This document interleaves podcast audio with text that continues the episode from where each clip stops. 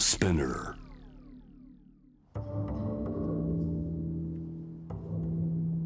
藤原信也新東京漂流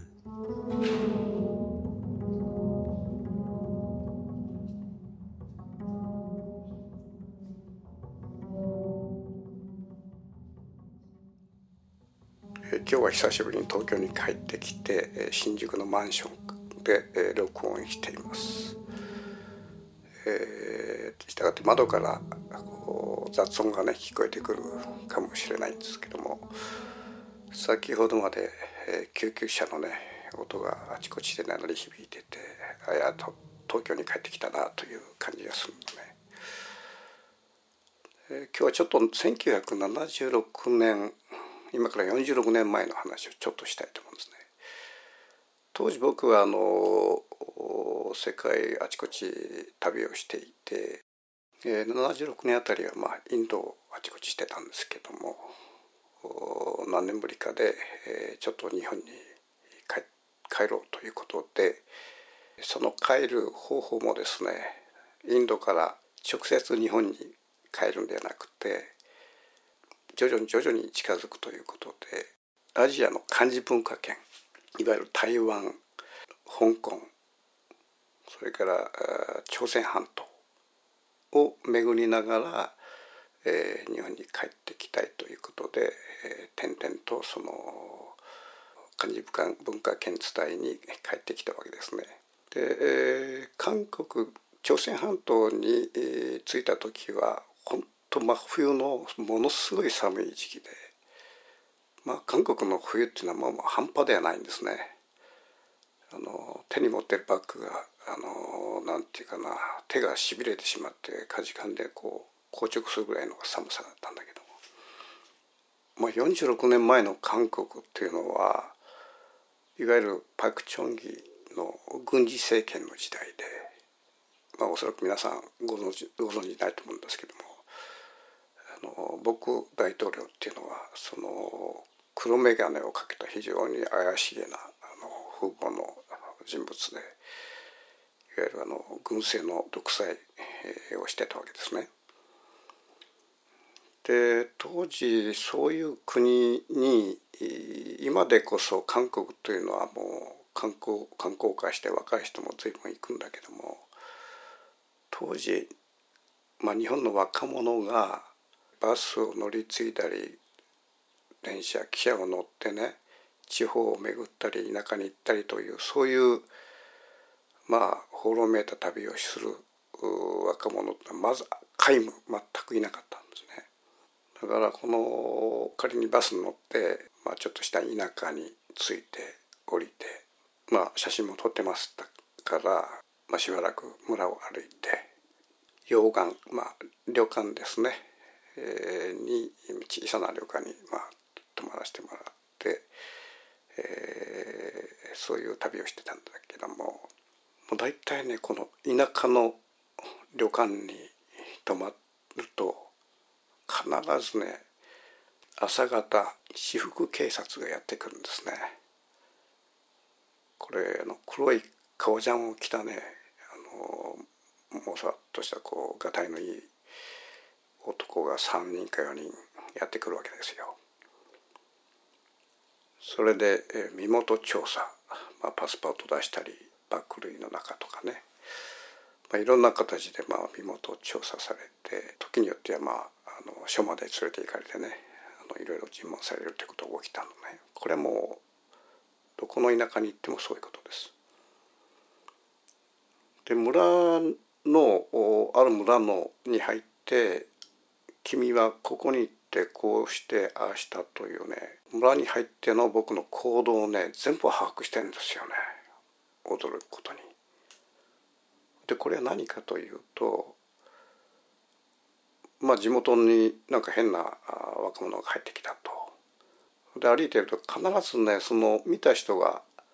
あの警察に通報してるんですねあちこちで。だから行動を全部把握されてるという、まあ、そういうね時代だったんですね。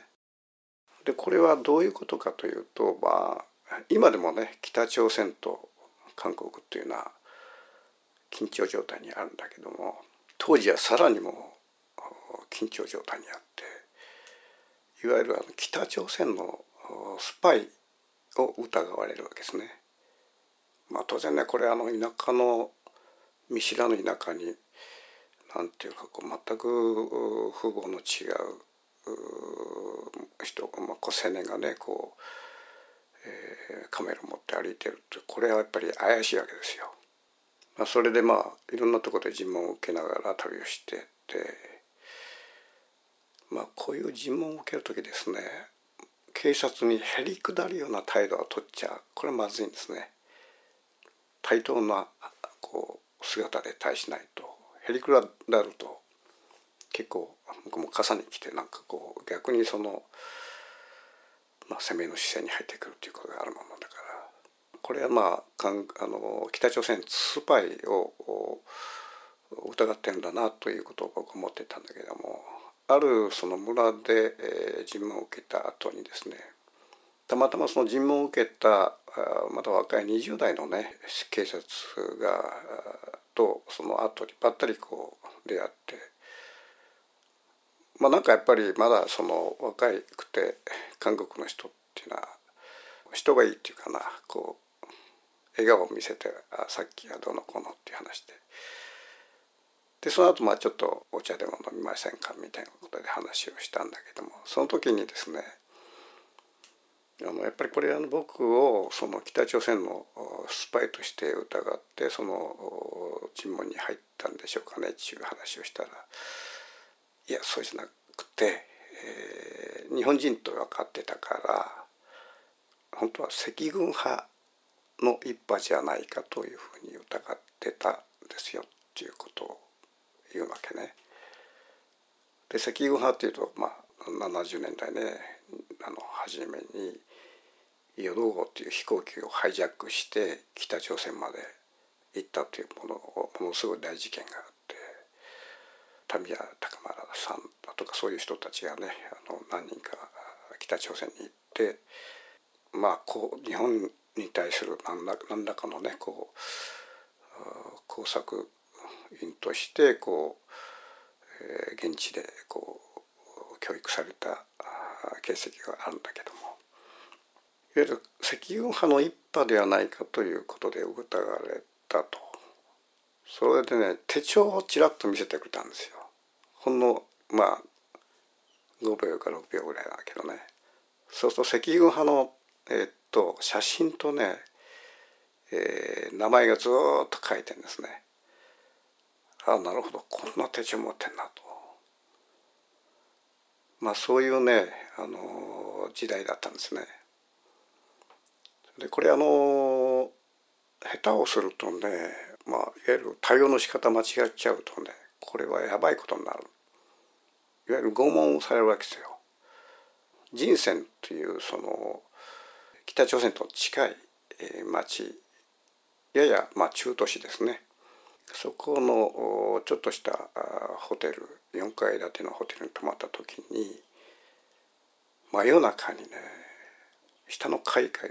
らものすごい男のうめき声と叫び声が聞こえてくる。ギクッとして起きてんだけどもこれをずっとね3時間ぐらい続いてたかな。そのうちにまあ男の声がずっとだんだん小さくなっていったんだけども。これはね明らかに何らかの尋問をして拷問してるんですね。というふうに僕はもうそそれ以外に考えられなかった。まあ、そういう時代だったんですね。ただこのそういう軍事政権いわゆるまあ北朝鮮もそうだし今のミャンマーはね軍事政権に変わってしまったんだけどもこの軍事政権っていうのはね、まあ、そういう非常にやばいところもあるし、えー、いわゆる独裁的な軍事政権、まあ、人民のその自由も非常にこう制限されているそういう国っていうのは僕らにとってまあ民主主義国家の方から眺めるとこれは相当なんかこのいかん国だなっていうふうに思うんだけどもこれがね意外とねあのいわゆるその国の文化っていうかな伝統文化っていうかそういうものがね逆に温存されるんですね。民主主義国家になっていくと逆にね、まあ、いろんな過去の土着文化だとか伝統文化っていうものがだんだんだんだん薄まっていって今僕らあの暮らしているのは現代社会もそうなんだけども民主主義国家っていうのはすごくこう自由平等っていう、まあ、テーゼがあるんだけどもこれがね逆にそのあの例えばコカ・コーラがね全全世界にはびこるようにその文化が確一化していくんですね逆に。だから本当のこう文化温存できる政権っていうのは軍事国家だという非常にまあ矛盾したところがあって、まあ、当時のねあの韓国なんかももうバリバリの軍事政権下にあって例えばその旅館でまあ夜眠るとそうするとそのテレビの最後がねすごく勇ましい軍歌が鳴るんですね旗がこう出てきてペタパタパタパタこうはためきながら最後あの軍歌で終わるっていうのはそういう時代でしたね。ただねこのやっぱりその軍事政権下におけるこの韓国の風景っていうのはねいわゆる本当に昔の風景がもうあっちこち残っててこう涙腺が緩むようなね本当こう見ただけで涙腺涙腺が緩むような本当に美しい風景が残ってたんですね。例えばあのソウルから、えー、横断する電車に乗ってですね、えー、ポンヤンというポンっていうのはその鳳凰の鳥の鳳ですね、えー、それから陽陽っていうのはあの、えー、日差しの陽ポンヤン面面っていうのはあの面積の面ポンヤンメンという駅素晴らしい駅があってそこからしばらく走った時にですね車窓から眺めるこう流れる風景というのはあのやっぱり静止して見る風景と全く違っててなんかこうこの世離れした風景に見えるんだけどもその風景が一瞬パッと止まることがあるのね。目が釘付けになるっていうかその時もあの電車に乗ってて車窓からぐるっとこうちょっと写真カメラも持ってたもんでちょっと写真撮ろうかなと思って、えー、カメラ持ってたんだけども一瞬さっとこうもう風景が止まるようなほんと美しい風景があってまあ条件反射的にシャッターを押してでそのまま遠ざかっていったんだけどねまああの人生地獄と地獄の間に極楽が極楽があるみたいなねこの一種の風景っていうかその風景っていうのが写真にその時収められたわけですね。でこの後年その写真がですね、えー、1983年に出版された「メメント・モリ」という「えー、死を思え」という単行本に収録されたんですね。でこの「死を思え」って、まあ、あの中世のペスト時代のパンデミックの中で、えー、あの生まれた言葉なんだけどもいわゆるあの死を思うことで自分を律しろという意味なんですね。でその言葉を関した写真と短文小さな言葉を書き書いた本を出版してこれがいまだにねあのロングセラーでずっと読み継がれてて結構まあいろんなところで影響があってですねあのミスター・チルドレンの桜井さんだとかからあの「送り人」というアカデミー賞外国賞を取った「送り人」という映画の主演をされた本木正弘さん、えー、なんかもこの本を読んであのインドに行ってそれで帰ってきて、まあ、そのそれが一つの原点として送り人ができたとかねあるいは例えばあの新宿のホストクラブの店長さんからある時電話がかかってきて「何でしょうか」ちゅうとその会いたいと。なんでホストホストクラブの店長さんが俺に会いたいのかなと思って、えー、まああったんですけどね。そうするとこのホストクラブの名前をメメントモリにしたいと。ついたら許していただけませんかみたいな。いやこれ僕のね言葉じゃなくてヨーロッパのね中世の言葉だから別に僕にパテントがあるわけじゃないからどうぞお使いくださいということであのまあそんなねあのまあいろんなところでねこのメメントモリというものは影響を与えててまあその写真の中の一枚にこのさっき言ったその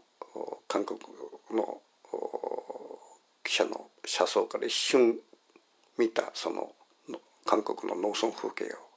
が収録されてるんですね。でこの収録したその韓国の農村風景の写真の上につけた言葉っていうのはこんなところで死にたいと思う風景が一瞬目の前をよぎることがあるといわゆるまあかなりこうベタな言葉なんだけどもまあそうそういうふうに感じたのね。まあここなら死んでもいいやみたいな感じの風景ってのあるのよ。まあ旅してて本当ごくたまにそういう一種に出会うことがあるんだけども、まあ、その韓国の風景もあ、まあ、ここなら死んでもいいなみたいな。それくらいね死を受容するぐらいのなんか風景っていうか、まあ、そういうものがあるわけですね。で当時のその軍事政権下のにおける朝鮮半島っていうのはそういう死にたい風景っていうのがあちこちにあったんですね。それ以降ね僕は韓国に何回か行ってんだけどもその風景を訪ねてねその何年後かかねあのポンヤンメンで降りてですね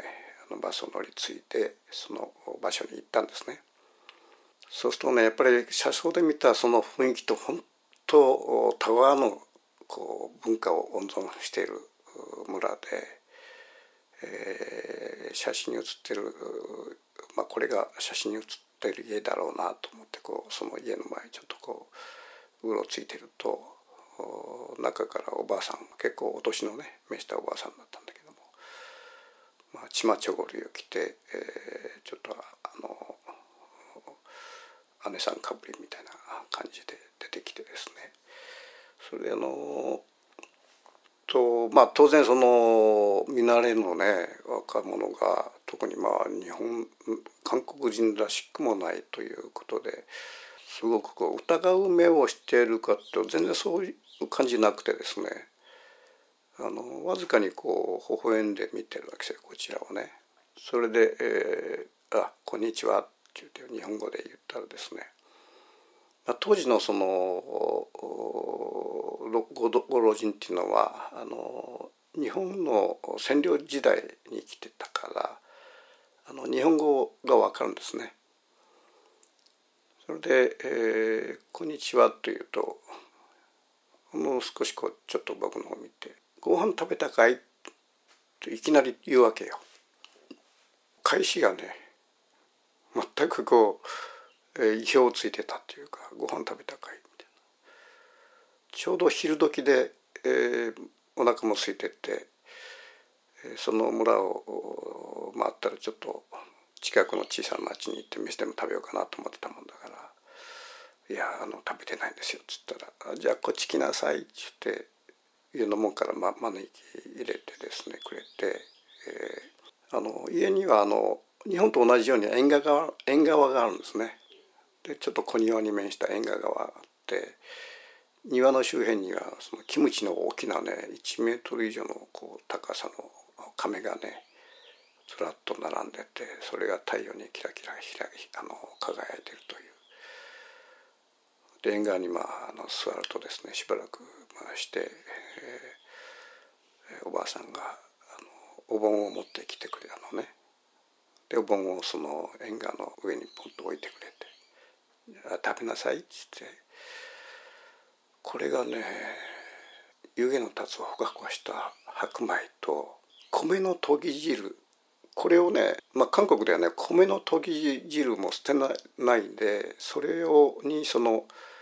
まあ、塩味っていうのかな塩味をつけて、えーまあ、スープ代わりにすると。それともう一点はね、えー、当然まあキムチですね。そのキムチとはあのご飯と米のとぎ汁。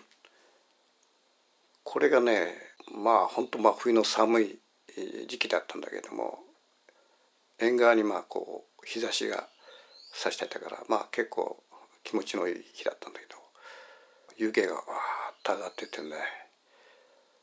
えー、なんかこうそう美しいなこのお盆の姿って美しいなと思って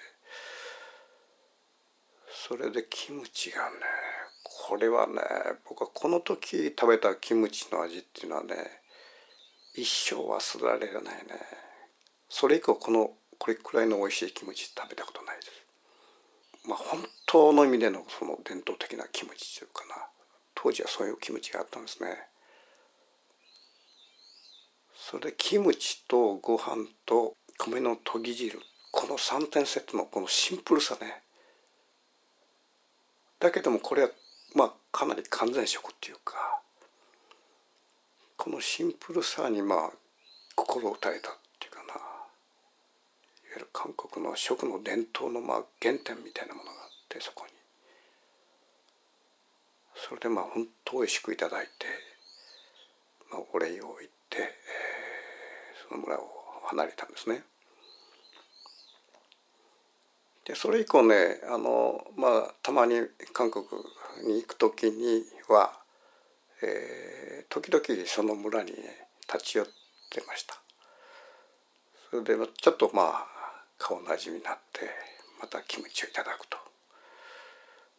まあとにかくそのキムチ食べたくてね そこに行ってたんだよね本当にと。で、えー、ソウルオリンピックのねそんな2年か1年ぐらい前だったかなちょっと記憶がはっきりしてないんだけどもソウルオリンピックが近づいた時にもうその村を訪ねたのねそうするとねその村の前で立ちすくんでしまったっていうか一切その更地になってるんですよ。であちこちにまあ駐車場みたいなものがあったり大きなねクヌギのクヌギだとか、まあ、いろんな大きな木があってそれも伐採されて、えー、単なる平地になってるのね。で遠くの方にはまあ高速道路みたいなものが見えたりして「ええー、なくなっちゃった」みたいなことで、えー、ちょっと近くのね村の人に聞くとああそこはまああのオリンピックがあるものだからだからいろんな形でその土地の整理されて、えー、あの村はなくなってしまったんだよみたいなことで。オリンピックというのはここまでなんていうか影響を及ぼすんだなということで。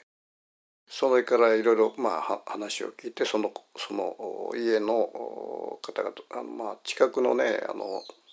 小さな町にのマンショ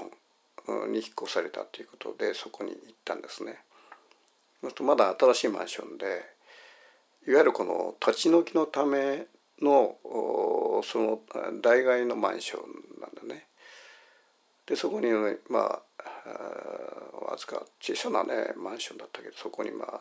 一家3人か4人ぐらいの方がおられてそれでおばあさんはどうされましたかって聞くとまあ、ちょっと体を壊して、えー、今入院していますみたいなことで病院に訪ねて行ったんですね。で当然僕の顔を覚えてるからまあわずかに微笑むんだけども本当も力がなくなってしまっててあのなんか年お年を召してたんだけどもすごいこうなんていうかなこう力のある目をされてて言葉もはっきりしてたんだけどももう気力がねなくなって、まあ、当然、まあ、お年も落としたし、まあ、それ以降お亡くなりになったっていうことは風の頼りに聞いたんですね。その時にね僕思ったのはこのオリンピックっていうのは、まあ、風景を殺し文化を殺し、まあ、人すらこう変えてしまうんだなという、初めてそのそこで、えー、オリンピックっていうものをすっとこう頭の中に、えー、別の意味で入ってきたっていうかな。でこれはねいわゆる後進国という言い方があるこれは本当僕は良くないと思うんだけども後進国ってのは本当はないんですよ。いわゆる過去の世界を守ってる国っていうのがあるんだけども、まあ、そういう国を僕ら、まあ、一般的には後進国と呼ぶでしょう。だからいわゆるあの僕政権のそのあの綺麗な風景が残ってる国っていうのも後進国にというふうな呼び方するんだけども大体このオリンピックっていうのはその、えー、一般的にはその後進国が先進国の仲間入りをするための関門だという言い方があるでしょう。でそういう意味でそのまああちこちでそういう国でオリンピックを開くということはその国の持ってた土着的なね本当美しい風景だとか人の心っていうものがねこのオリンピックってわずかあれ1ヶ月ですかぐらいのイベントのためにねもうずったずたに壊されてしまうというそういうことがまあオリンピックの裏の歴史として歴史としてあるわけですね。だからこれまでオリンピックが世界を循環しながら、まあ、どれだけ土着的な、まあ、過去の文化を壊していったかということを考えるとねまあ気の遠くなるような感じがするわけですよね。例えばつい最近まあ数年前かな僕はその、えー、書を書く旅をして、えー、路上でね書を書きながら旅をするということをやったんだけどもその時ちょうどまあ中国の路上でも書こうということで上海に行ったのね。で上海には中国には下町レンガ造りのねあの皆さんよくこう映像で見られたと思うんだけど、まあ、本当庶民的な下町のこの風景っていうかレンガ造りのそういうその町古来からの、まあ、600年700年も続いている町っていうのがあってまああの北京ではフートンという呼び方をしてて上海ではロンタンという言い方をまあロンタンの場合はそんな歴史はないんだけどもそういうその下町ですよね。あの庶民の町。その庶民の町フートンロンタンというようなあの町でその書を書きたいっていうことで、えー、探したんだけどもこれがねやっぱり北京オリンピックのためにどんどん壊されてたんですね。で特にまああの北京のフートンこれはおそらく3,000以上あるフートンがですね、まあ、北京オリンピックのために、えーまあ、3,500ぐらいあったのかなそれが、まあ、3,000ぐらい壊されちゃったんですね。それからこの北京から随分離れたその上海ですらロンタン地区みたいなものがどんどんどんどん壊されていってると。でからまあオリンピックを契機にまあいろんなとこでこう近代化しようっていう動きが始まるっていうことを示しているわけですね。それであのオリンあのその上海の下町をまあ探しなんなんとか探してねそこであの路上でせあの書を書いてその書っていうのはまあまあその時で思いついた言葉を書くっていうの旅だと思うんだからそこでそのまあ下町で皆さんがこうくつろいでる中でですね有楽生活という言葉を書いて掛け軸でその村に飾あの町に飾ったのね。でまあその後に日本に帰ってきて、えー、まあしばらく2年後ぐらいかなもうその噂にその町もその壊されたという、まあ、風の頼りに、まあ、聞いてまあどんどんどんどんその過去の風景がですねオリンピックを契機に壊されていってるっていうことがまたここでも起きてるなと。でこれねあのまあ日本の場合は、えー、オリンピック是か非かこのコロナあの中でオリンピックをどうするかみたいな論議が盛んなんだけどもまあそれ以上にねさらに奥深いところでオリンピックっていうものはその世界の歴史と文化と土着世界のね風景あるいはそのそこに住んでた人の心だだとか佇まいさえ変えてしまうもんだというそのもう少し深いところにねオリンピックのねディメンシーが僕あると思うのね。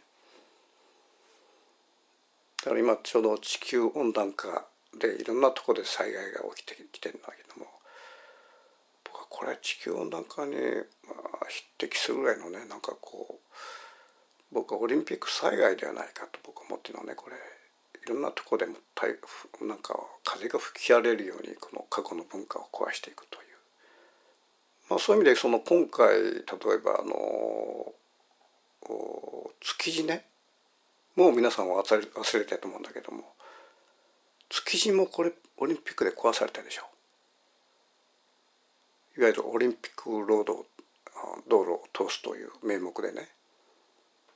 だけどこれ今オリンピック道路ないんじゃないかな。あそこは、ま、広大な駐車場になってんじゃないかな。いわゆるその口実オリンピックが口実になってしまうわけね。その何かを壊す。それ築地が完全にもうちょうど僕はあの韓国のね田舎町田舎の風景の行った時のように突然わーっと平地になってしまう更地になってしまうということがこの東京の中にあるいわゆるこの奇跡的に残ってた昭和の風景っていうかな。その築地というあれは僕は市場ではなくて町だと思ってるんだけどもそれも今はもう駐車場になりかかっているという。これもやっぱりオリンピックによるものでその後にね、えー、築地から豊洲に、えー、市場が移転するその騒動というのが、まあ、あったですよね。えー、豊洲に場所を変えてそれ以降の報道っていうのはあんまりないんですね。ただこの豊洲が惨憺たるものでね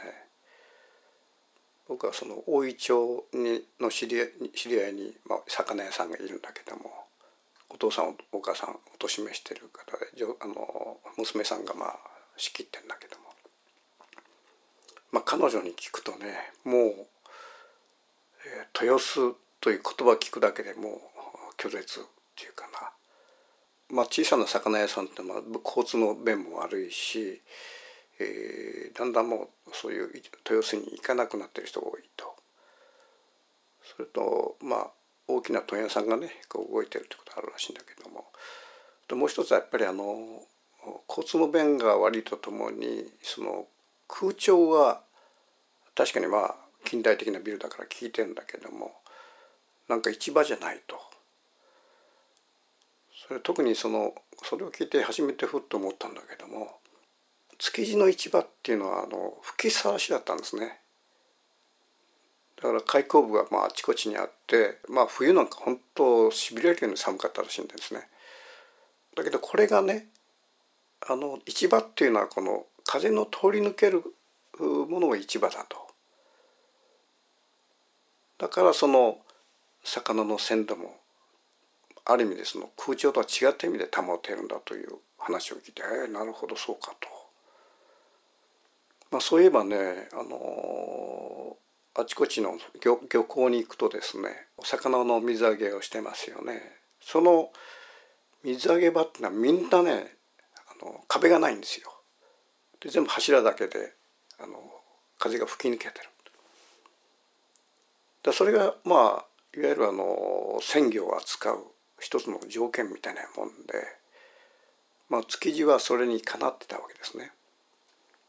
でそれがまああの豊洲のまあ近代ビルになって、えー、空調が効いて確かに今快適なんだけど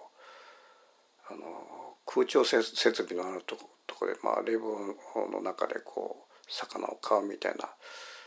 あのその風景っていうのはなんかこう昔の世界を知っている人にはどうも馴染まないらしいのね。まあそういう一時が万事そういうことでその豊洲っていうものが昔のようなこの一番の機能っていうかこう素晴らしさがないということでまあこれもねオリンピックが変えた大きなこの日本の文化なんですね。それでこのオリンピックっていうのはそもそも何なんだろうっていうねそういうその文化破壊のことを頭に思い描きながらあの考えるとですねいわゆるまあよくあの小学校中学校の教科書に書いてるようにクーベルタン男爵が、えー、そのそもそもオリンピックを作り上げたんだといういわゆるあの今オリンピック貴族という言い方があるでしょう。これやっぱ確かにそうなんですね。このそもそもその、えー、クーベルタン男爵というフランスのね貴族があこのオリンピックを発案したわけですよ。だからその流れっていうのはとうとうと延々とつながれてて、えー、いわゆるオリンピックファミリーというのはこれまあ貴族が多い。上流階級のまあヨーロッパの上流階級の人たちがやったら多い。その人たちが退去してこう日本に入ってきてまあ一泊何何百300万円の中、えー、部屋があるっていうのびっくりしたんだけどそういうまあ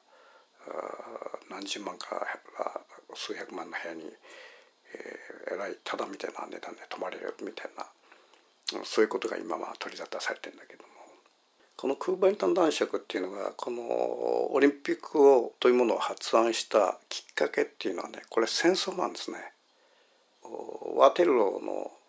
戦いでイギリスがフランスに勝ったのはパブリックスクールの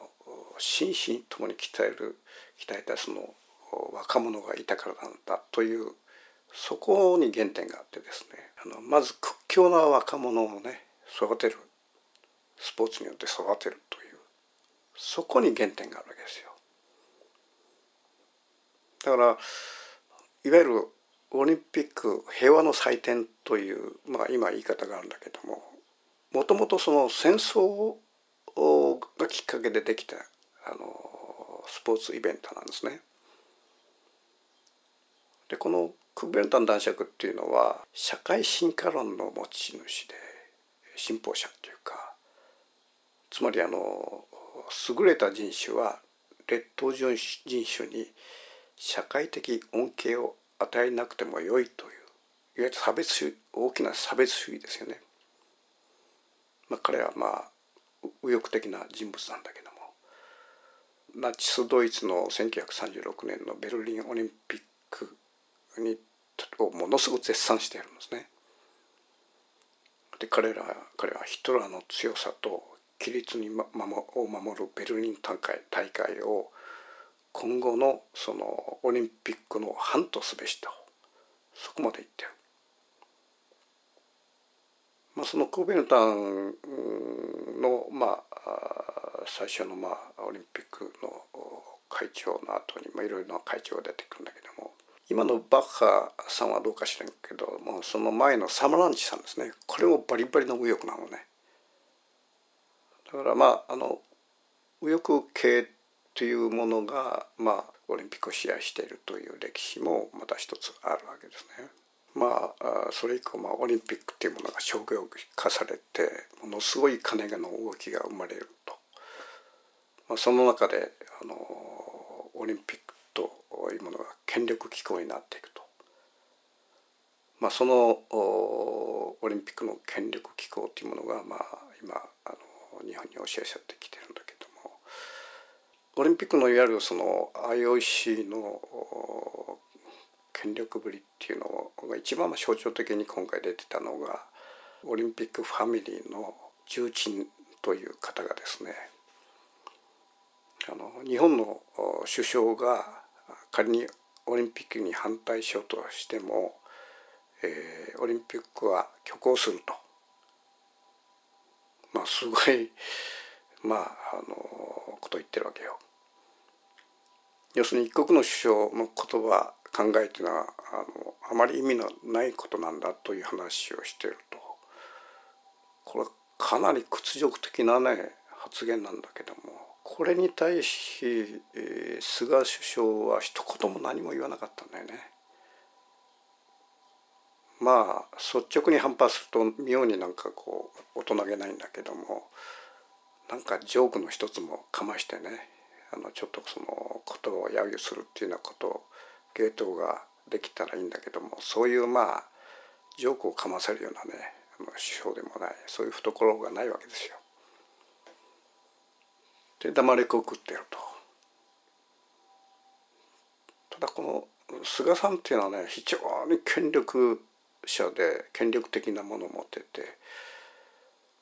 例えばその NHK に「ニュース9」に出演した時ちょうど僕見てたんだけども、まあ、司会者の方がねちょっとあの予定にない質問を追い質問したらねそれがものすごく頭にきてそれでその収録終わった後にですねまあ側近に電話させてあれ一体何だということで結果的にねあの前のアナウンサーはねそれで飛ばされたでしょう。それくらいその怨念とその権力の力を見せつける人でありながら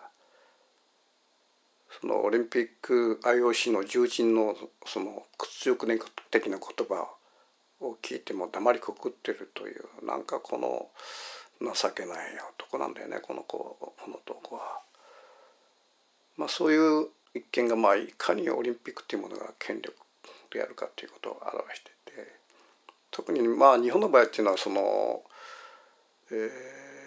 ー、まあ第1回のオリンピックの時はまだね発展途上みたいなところがあって、えー、オリンピックやることに物湧き立てたわけだけどもいまだにねこのオリンピックに湧き立つこの神経っていうかなあのオリンピックの開催地が東京に決まった時のあの喜びをねあれはもういわゆる後進国という言葉は使いたくないんだけど本当後進国そのままでねでそのことが一番よく出てるのがねあの日本におけるあの、えー、成果という言葉ね。聖火リレーの成果。でこれがまあ日本全国をね駆け巡ってなんていうかこのみんなこう群衆が集まってところ真ん中にこうトーチ持ってその手を振りながら走ってるあのなんかこういただけない風景っていうか。あの成果っていう言い方っていうのはね日本独特なのね。例えばアメリカではあのオリンピック統治リレー単純にオリンピックの統治を持ったリレーだと。からまあドイツでもオリンピック統治リレー、まあ、映画でも英国でもまあオリンピックの日とかね、まあ、フランスでもオリンピックの日から中国でさえねこの統治リレーって言うんですね。ただ日本だけがねこの聖火聖火リレーこのなんかこの宗教じみてるっていうかそこまでなんか崇めるようなあの感覚っていうかな。そういうなんかこのオリンピックを生成化してしまうような感覚っていうのが日本人の中にあって、まあ、今回のオリンピック問題っていうのはねその日本人の中にあるそのオリンピックを崇め立てまつるみたいなところまあいまだにその先進国的な感覚ではないいわゆる感覚というものかな。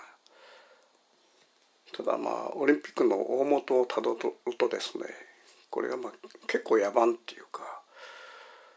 いわゆるクベルな男爵がその戦争のための屈強な男子を育てるというそのお題目があってですねだから当時のね、まあ、このことあんまりその知らない人が多いんだけども、えー、当時のオリンピックっていうのは女性がいなかったんですよ。ほとんどまあ全部男性の競技だったのね。今では当然考えられないことなんだけど男性のみで競技をしていた。今回のオリンピックに際してその女性は話が長いってその一言が命取りの、えー、その職を去るみたいな、えー、ことがあったんだけどもこの、まあ、いわゆる MeToo 社会ですよね。この MeToo 社会の中でほんのちょっとしたその女性に対する差別言葉もものすごい、えー、波乱を巻き起こすような時代から考えるとですね初期のオリンピックの女性差別っていうか差別っていうネグレクトですよね完全無視っていうか男性だけで行うオリンピックというのはこの3つの時代からすると考えられないこの女性蔑視なんですね。しかも彼は社会進化論の持ち主で差別主義者だったというヒトラーを崇めるようなね人だったというその原点っていうかな。そういうものから考えるとねオリンピック成果聖なるものっていうのはね意識っていうかな。これもう一度ねこうオリンピックを洗い流して考えてみる人が、まあ、そういったオリンピックにまつわる裏の歴史というものが厳然としてあるわけだけども僕はこのスポーツそのものを否定しているわけじゃなくて若いねアスリートたちが4年の4に一度のねイベントに、えー、照準を合わせて、まあ、これ一生に一度のね戦いをするわけでその切実なこの熱量っていうかなこういうものを発揮できるようなこのイベントっていうのはやっぱオリンピック独特のもんでこれは素晴らしい瞬間だと思うのね。ただここでね一つあの矛盾があるのは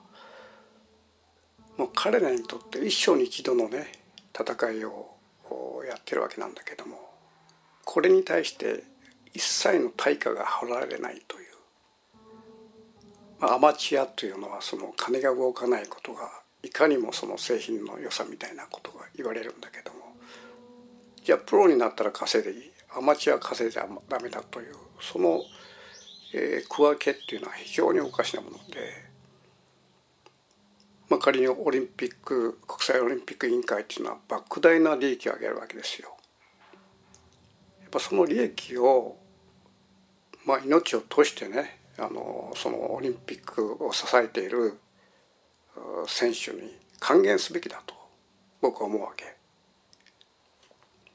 今回も、まあ、海外からオリンピックファミリーのような人がやってきて一泊数百万円もするようなホテル泊まったりして、えー、豪勢な生活をしてるわけだけどもその一方で、まあ、製品の中でものすごい命がけをしてるの競技をしてる選手たちがいるとそういうのを見るとねあの、まあ、このオリンピックっていうのは一つに若者の熱量を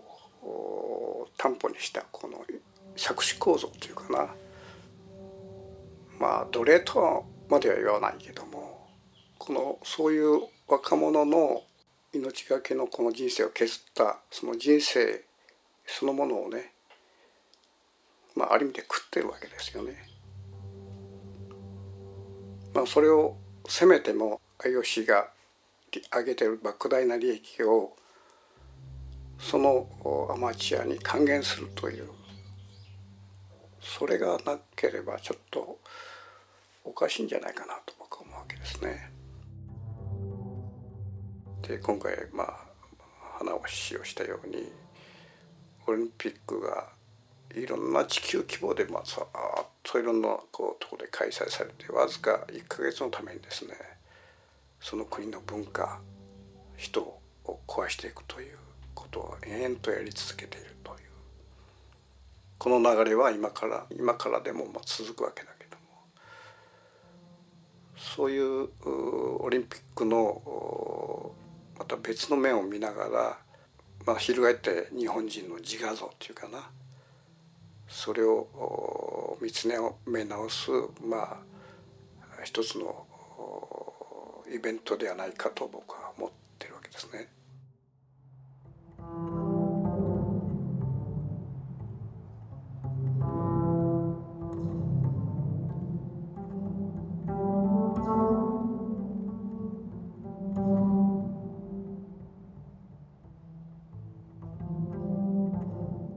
藤原信也新東京漂流。